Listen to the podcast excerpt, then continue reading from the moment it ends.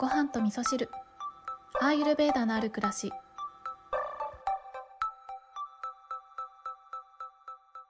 えー、血迷ってアイプチを買ってみました。こんにちは、えー、今日はですね先ほど先ほど、うん、仕事から帰ってきてでうちのチワワさんのご飯を作りでお風呂に入ってで、えー、今10時半なんですけれどもね、ちょうどゆっくりできる時間ができたので収録をしております。あの、会社でね、収録しちゃおうかなとかね、いろいろ考えてたんですけれども、昨日の夜はね、かなり疲れていたようで、なんか意識を失うように、えー、昼寝じゃないんですけど、ちゃんと寝ない形で 寝てたんですよね。まあそんなことがあったので、今日は先にお風呂に入っちゃおうかなと思って、お風呂を済ませてきたところです。なので、今日はね、ちょっとお便り紹介とかはお休みして、えー、ゆるっとね、今日あったことなんかをお話ししていこうかなと思っております。えー、今日はですね今日のうちのチワワさんのご飯はうんと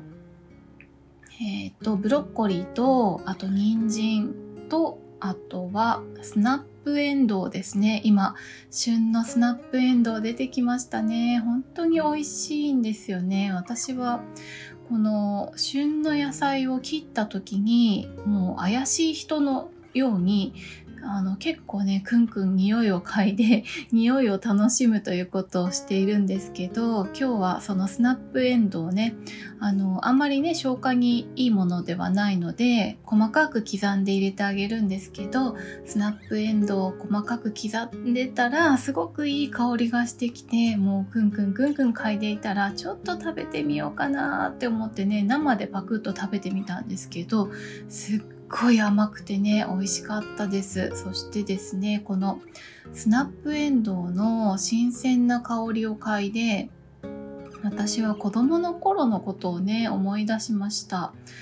えー、私のお家は、えー、そうですねお庭がちょっと広かったお家に住んでた時には母が家庭菜園をちょっとやってくれていた時があったんですよねそれずっとじゃなかったのかもしれないんですけどなんかすごく記憶に残っていて、えー、そこでね取れたてのスナップエンドウを、えー、食卓じゃないキッチンに持ってってお料理してもらったりトマトを摘んでキッチンに持ってったりとかっていうねあの取れたてのお野菜を食べるっていう経験をそこでさせてもらっていたんですよね。で、えー、さっきねスナップエンドウの匂いをくんくん嗅いでたらその時のことをね思い出しました。だからこの香りっていうのは本当に記憶と深く結びついているなっていうふうに思っていて、まあ、よくね認知症の治療なんかでね香りが使われるなんてことも言いますけれども是非ねお子さんいらっしゃる皆さんあのそうですね。畑やるのはちょっと大変かもしれないですけど結構ね農家さんで農業体験とかあの積極的にね、えー、受け入れてやってくれるところがたくさんあるので、うん、そうですね。まあ、毎シーズン、シーズンに1回、春夏秋冬、それぞれ、えー、旬の野菜をね、えー、見に、畑に行って、実際に、えー、野菜っていうのは、うん、こんな風に育ってるんだよとかね、えー、ちゃんと大地にね、根を張ってお水を吸って、えー、お日様を浴びてそれが私たちの力になってるんだよっていうことをね教えてあげるとおそらくそれはそのお野菜の香りとともにね本当に何年経っても色あせないようなあの命の香りとしての記憶がね残っていくんじゃないかなと思うので、ぜひね、お子さんいらっしゃる方、お子さんだけじゃなくてもそうですよね。大人になってからでも農業体験行けますので、あの、行ったことないよっていう方はぜひ行ってみていただきたいなというふうにね、思っております。はい。で、今日の出来事なんですけれども、今日は人生初のあれを使ってみたので、ちょっとこの話をね、させてもらおうかな。この間、ちょっとインスタにも書いたんですけれども、あの、某ポッドキャスト番組で先週、えー、アイプチのね、話をされてたんですよね。で、アイプチといえばね、えっ、ー、と、一重の方が二重を作るとか、まあ、二重が、えー、あまりはっきりしてないような人が二重を作るために、まあ、目力をね、ちょっとアップさせるような、そんな、えー、効果を狙ってするような、まあ、メイク用品ですよね。で、私はもともとね、二重というか、うん、二重だったり、疲れてたら三重になったりとか、えー、そんな感じの目で、えっ、ー、とね、ちょっと目が飛び出し気味なんですよね。だから子供の頃にはデメキンって言われてた時もあるし、えー、ケロヨンって言われてた時もあって、まあ、あの、デメキンちゃんもカエルさんもどちらもね、目が飛び出してるような印象があると思うんですけど、まあそんな風に言われてたような目をしているので、あんまりその目力に関しては、あの、お困りごとではなかったんですよね。でも、なんかそのポッドキャスト番組の中で、うんと、年齢を重ねてきてね、目元が、こう、なんていうのかな、えー、肌がね、重力とともに落ちてきますよね。で、その落ちてきた、この顔の、えー、肌、皮膚をキュッと上げてあげる、まあ、リフトアップですかね。リフトアップのためにアイプチ使うんだよみたいな話してて、いつもは全然なびかないんですけど、なんかすっごくやってみたくなっちゃったんですよね。で、一回 Amazon でこうカートに入れたんですけど、一回はね、踏みとどまりました。いやいや、これ、これやってもねっていうね、あの、そもそも必要ないと思うし、うん、なんかやったところで多分不自然な感じになるんじゃないかなっていう予想はしてたんですけれども、まあ何日かね、何日か、2日ぐらい経ってですかね、やっぱり、うん、気になるな、やったことないことだからちょっと試してみたいなっていう気持ちが強くなって、で、アマゾンで購入して早速ね、今朝お試しでやってみたんですよね。あの、アイプチやったことある方いらっしゃいますかね？結構難しいですよね、あれね。あの、私のは、えっ、ー、と、液体を、え、まぶたに、えー、はけ筆で塗って、で、乾いたら目を開けて癖づけるみたいな、そういう感じのアイプチだったんですけど、それやったらですね、なんか、本当にね、めちゃくちゃ不自然な感じになっちゃって、なんか、うん二重としてはまあくっきりしてるのかなっていう感じだったんですけどでもなんかもう完全に表情が固まってしまって なんかすごく頑張っちゃってる目元になっちゃったんですよね。でそれがね、うんまあ、いいか悪いかで言うと